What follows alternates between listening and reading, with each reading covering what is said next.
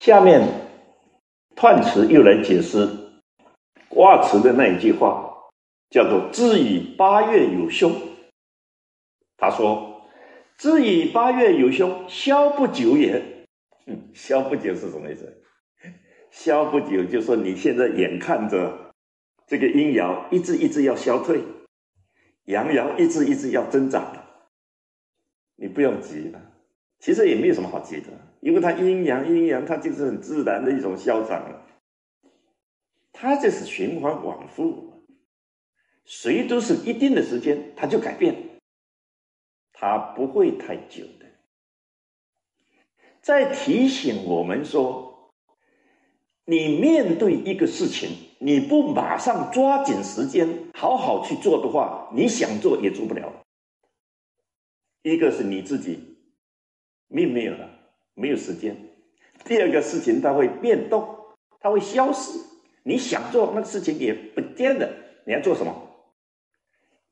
我们如果从这里去体会，就很清楚了。说阴阳的互相消长，它不过是一种自然的秩序。所以我们这里要讲一句话，因为这句话是大家常常误解的。说因果不是迷信，其实这就是因果嘛。不然什么叫因果？你读物理的人，你还会否认因果吗？你看金属一热，它就胀；一冷，它就缩。这个热胀冷缩，它是很自然的，但是它是因果，那跟迷信什么关系？是因为因果这两个字。后来常常被宗教拿去用，所以就染上了迷信的色彩。因果是科学，不能因为宗教拿去用以后，你就把因果都否定掉。临卦的大象，泽上有地，它那个上面是地，下面是泽。那我们为什么不说地下有泽？我们要说折上有地，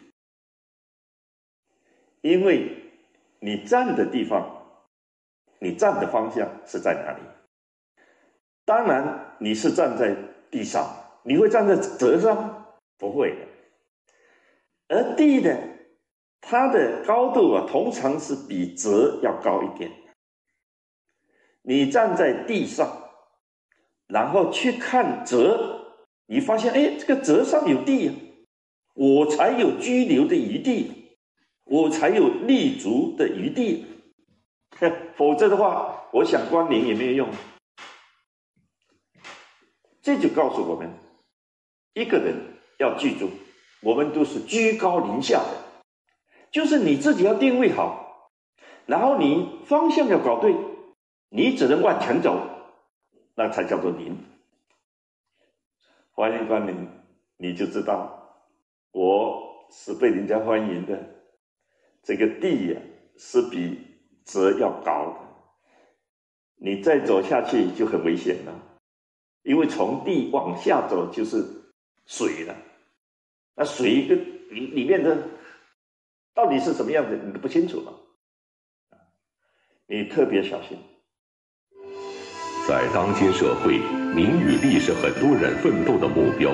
部分强调虽然会导致恶性竞争的出现，但合理的运用却可以激发我们的斗志，促进社会的发展。古代文人追求修身齐家治国平天下，在理想诉求的刺激下，君子提出保民无疆的口号。那么，我们应该怎样正确理解这一现象呢？